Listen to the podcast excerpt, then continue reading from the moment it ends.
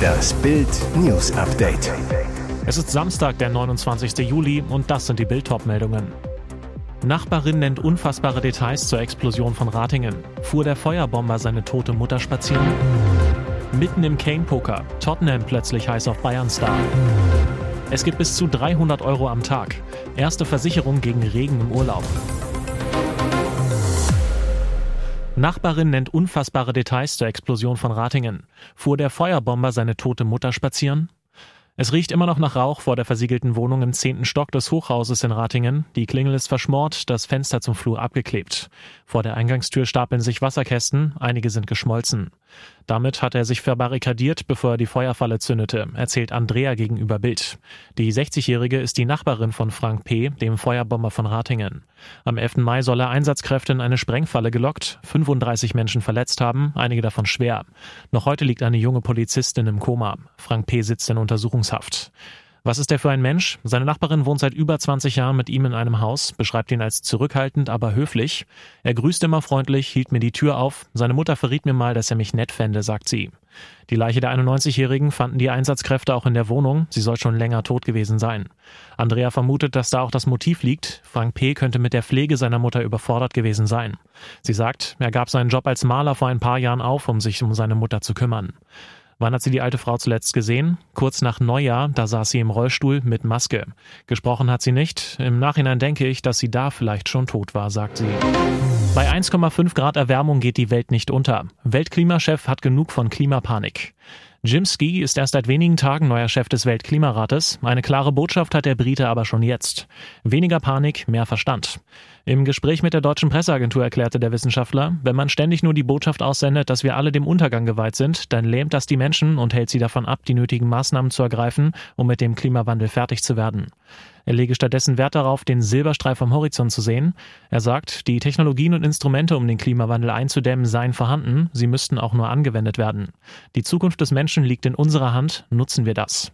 Die Menschen fordert er auf, engagiert euch, jeder Einzelne könne etwas tun, aber auch sein Weltklimarat nimmt er in die Pflicht, sich mehr am Einzelnen zu orientieren. Mitten im Kane-Poker, Tottenham plötzlich heiß auf Bayern-Star. Während sich der FC Bayern auch nach dem verschobenen Treffen mit Tottenham-Boss Daniel Levi weiter mit voller Kraft um die Verpflichtung des englischen Stürmerstars bemüht, sind die Spurs plötzlich auf einen Profi der Münchner heiß geworden. Nach Bildinformationen hat der Kane Club Interesse an Matisse Tell. In den bisherigen Gesprächen zwischen den beiden Vereinen wegen Kane kam dies zwar noch nicht zur Sprache, doch Tottenham will sich zeitnah um das Sturmjuwel des Rekordmeisters bemühen. Als Ersatz für den Kapitän der englischen Nationalmannschaft? Allerdings kommt ein Wechsel des Franzosen, sei es ein fester Transfer oder eine Laie, aktuell weder für die Bayern noch für den Spieler selbst in Frage. Tels Berater Gadiri Kamara hatte erst kürzlich in Sportbild gesagt, für uns ist es ganz klar, dass Matisse beim FC Bayern bleibt, um sich zu verbessern. Der Verein liebt ihn, die Fans lieben ihn. Wir wollen gemeinsam eine Liebesgeschichte aufbauen, denn Bayern ist einer der besten Vereine der Welt, sagte er. Daran soll sich auch dann nichts ändern, wenn Kane kommen und Tels Chancen auf mehr Spielzeit in der Sturmspitze drastisch sinken würden. Es gibt bis zu 300 Euro am Tag. Erste Versicherung gegen Regen im Urlaub. Es kann kein Zufall sein, dass das Wort Aufregen zum Großteil aus Regen besteht. Der Blick aus dem Fenster macht im Moment schlechte Laune, andauernd Regen, immer dunkel und statt Sonnenbrille tragen alle Schirm.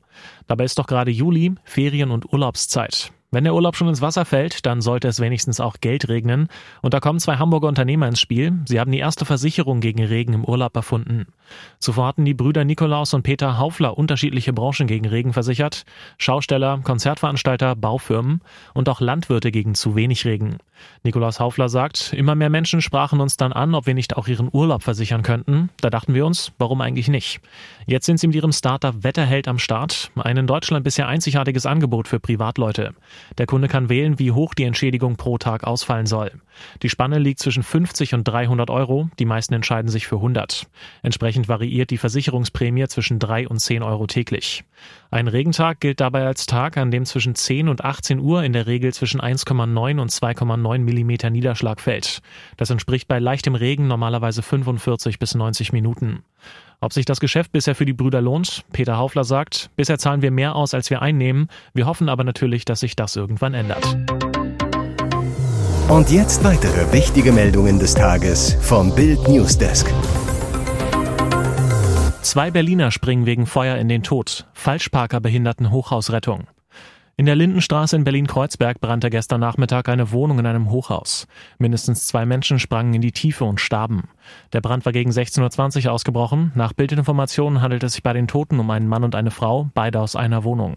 Die Frau soll zuerst in die Tiefe gesprungen sein. Der Mann hatte sich nach Bildinformationen rund 20 Minuten an den Balkon der Feuerwohnung im 12. Stock geklammert, bevor er sich dann fallen ließ. Nach Zeugenaussagen soll der Mann sogar noch versucht haben, zu einem anderen Balkon hinüberzuklettern. Das habe er aber nicht geschafft. Das Sprungpolster der Feuerwehr war zu diesem Zeitpunkt erst teilweise aufgebaut, sodass es den Aufprall nicht genügend abbremsen konnte. Einem Zeugen zufolge soll der Mann das Kissen sogar nur zum Teil getroffen haben. Brisant, Falschparker behinderten das Ausfahren einer Drehleiter. Laut Feuerwehr war aber auch sie für die Höhe nicht ausreichend gewesen. Feuerwehrsprecher James Klein sagt, vor Ort haben die Einsatzkräfte noch versucht, die zwei Personen zu reanimieren, konnten aber nur noch den Tod feststellen. Die Polizei hat das Gebiet um das Wohnhaus in der Lindenstraße weiträumig abgesperrt. Die Feuerwehr war mit über 100 Kräften vor Ort. Das Hochhaus wurde komplett evakuiert. Warum er spielen durfte. Irre Geschichte von Schalkes Wunderkind. Der Schalker Sensationsplan ging fast auf. Beim irren Auftaktspiel der zweiten Bundesliga spielte in der ersten Halbzeit ein Schalker ganz groß auf, der erst 17-jährige Assan Uedraogo. Dass er überhaupt auf dem Platz stehen durfte, wurde erst wenige Tage zuvor durch eine Sondergenehmigung entschieden. Lange war nämlich nicht klar, ob das Jugendarbeitsschutzgesetz es erlauben würde, dass ein 17-Jähriger nach 20 Uhr noch arbeitet. Doch dank Paragraph 14 Absatz 7 Satz 4 des Gesetzes gab es eine Sondergenehmigung für das Schalker Juwel. Grünes Licht also für die Premiere von Uedraogo. Und der nutzte die Bühne direkt mal so richtig. Beim ersten Tor knipste der offensive Mittelfeldspieler selbst, beim zweiten leitet er entscheidend mit ein. Kein Wunder also, wieso von Uedraogo auf Schalke geschwärmt wird. Der U17-Europameister gilt als das größte Talent der Schalker Knappenschmiede seit einem gewissen Leroy Sané. Um diese Qualitäten auch gegen den HSV sehen zu können, wälzten die Verantwortlichen um Hechelmann auf Schalke also sogar Gesetzestexte und traten mit den zuständigen Behörden und der DFL in den Austausch. Am Ende konnten auch Uedraogo und seine Sonderspielgenehmigung die Niederlage gegen Hamburg nicht verhindern. Nach 21 Minuten wurde er beim Stand von 2 zu 3 für Neuzugang Paul Seguin auch ausgewechselt. Am Ende stand ein 3 zu 5 auf der Anzeigetafel. Doch diese Leistungen machen definitiv Lust auf mehr, egal ob mit oder ohne Sondergenehmigung. Trotz Boris Pleite. Deutsche Vita mit Bella in Italien. Tennisstar Boris Becker und Partnerin Lilian genießen aktuell das Dolce Vita, das süße Leben an der italienischen Riviera. Das ehemalige Fischerdorf Portofino ist ein Hotspot und liegt nur knapp drei Autostunden von Mailand entfernt, der neuen Wahlheimat von Boris. Das Paar sonnt sich auf dem Balkon eines Megahotels, lässt die Seele baumeln und, trotzdem Aua, wieder einmal sticht der geschwollene Ellenbogen von Boris hervor. Da hilft auch all der Luxus nicht. Während seiner 15-jährigen Tenniskarriere hat sich Becker nicht geschont. Heute ist sein Körper ein Schlachtfeld, wie er einmal sagte. Künstliche Hüfte, Titanplatte im rechten Sprunggelenk, kaputtes Knie. Unterm linken Ellbogen hat der Wimbledon-Sieger seit Jahren einen entzündeten Schleimbeutel. Ohne eine ordentliche Portokasse sollte man nicht nach Portofino fahren. Für Boris, dessen Insolvenz immer noch läuft und Lilian aber scheinbar kein Problem. 2017 war Becker von einem Londoner Gericht als zahlungsunfähig erklärt worden. Nun aber trotzdem viel deutsche Vita. Boris und Lilian sind in einem der Top-Hotels oberhalb des Hafens abgestiegen. Preis pro Nacht im Moment ab 4000 Euro inklusive Frühstück. Ele Boutiquen, Top-Restaurants, die Festung Castello San Giorgio oberhalb des Ortes, der Leuchtturm Punta del Capo, Portofino bietet einiges, doch Boris und seine Lilian lieben es vor allem, ganz offen auf dem Hotelbalkon ihrer Suite zu entspannen. Sie gönnt sich morgens als Erfrischung eine Cola, er raucht Zigarillo, später zündet auch sie sich eine Zigarette an. Beide genießen den Blick auf den Hafen, plaudern, sinnieren, dampfen vor sich hin. Das einzige Rauchzeichen der beiden an ihre Fans, wir machen uns das Leben schön. Hier ist das Bild News Update. Und das ist heute auch noch hörenswert. Schreckliche Tat in Langweid bei Augsburg. Ein 64-Jähriger schießt fünf Menschen nieder, drei von ihnen sterben. Am Freitagabend eröffnete der Mann in einem Mehrfamilienhaus in der Schubertstraße gegen 19.15 Uhr das Feuer. Dort trafen die Kugeln drei Personen tödlich. Als sich eine Frau in ihrer Wohnung in Sicherheit bringen wollte, richtete er die Waffe auf die Wohnungstür und drückte ab. Bei den Toten handelt es sich um zwei Frauen und einen Mann. Die Opfer waren die Nachbarn des Schützen. Laut Polizei wohnt der 64-Jährige im selben Haus. Der Bluttat ging laut Ermittlern ein Nachbarschaftsstreit voraus. Kurz darauf begab sich der Täter in ein weiteres, nur einige hundert Meter entferntes Haus in der Hochvogelstraße und verletzte dort eine Frau und einen Mann, die er ebenfalls kannte, schwer wieder mit einer Schusswaffe. Die beiden Opfer werden aktuell im Krankenhaus behandelt, befinden sich aber nicht in Lebensgefahr. Der Schütze wurde noch in Tatortnähe in seinem Auto festgenommen, er leistete keinen Widerstand. Die Hintergründe und das Motiv zur Tat sind noch unklar klar. Plant Umweltministerin Steffi Lemke eine zweite Karriere als Fotomodell? In einer Ausschreibung sucht ihr Ministerium gerade einen Fotografen. Er soll die Grüne auf offiziellen Termin begleiten und sie zusätzlich im Rahmen von Porträtshootings in Szene setzen. Ein oder zweimal jährlich kann ein großes Porträtshooting beauftragt werden, heißt es in der Ausschreibung. Darin solle die Ministerin in einem aufwendigeren Aufnahmeprozess fotografisch stärker inszeniert werden. Die Fotos sollen in mindestens drei verschiedenen Umgebungen, unterschiedlichen Lichtverhältnissen mit wechselnder Bekleidung geschossen werden. Eine Visagistin, ein Visagist ist einzuplanen. Dauer der Shootings vier bis sechs Stunden. Den Auftragswert schätzt das Grünministerium auf 150.000 Euro. Bei zweimaliger Verlängerung um je ein Jahr würden sich die geschätzten Kosten sogar auf 300.000 Euro summieren. Der Präsident des Bundes der Steuerzahler Rainer Holznagel sieht den Aufwand kritisch.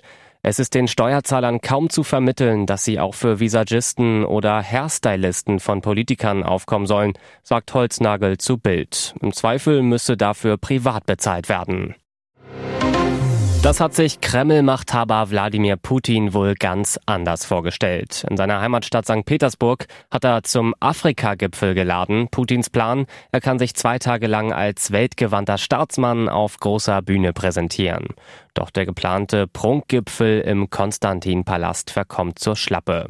Peinlichkeit statt Prunk. Putin wird vor laufender Kamera vorgeführt.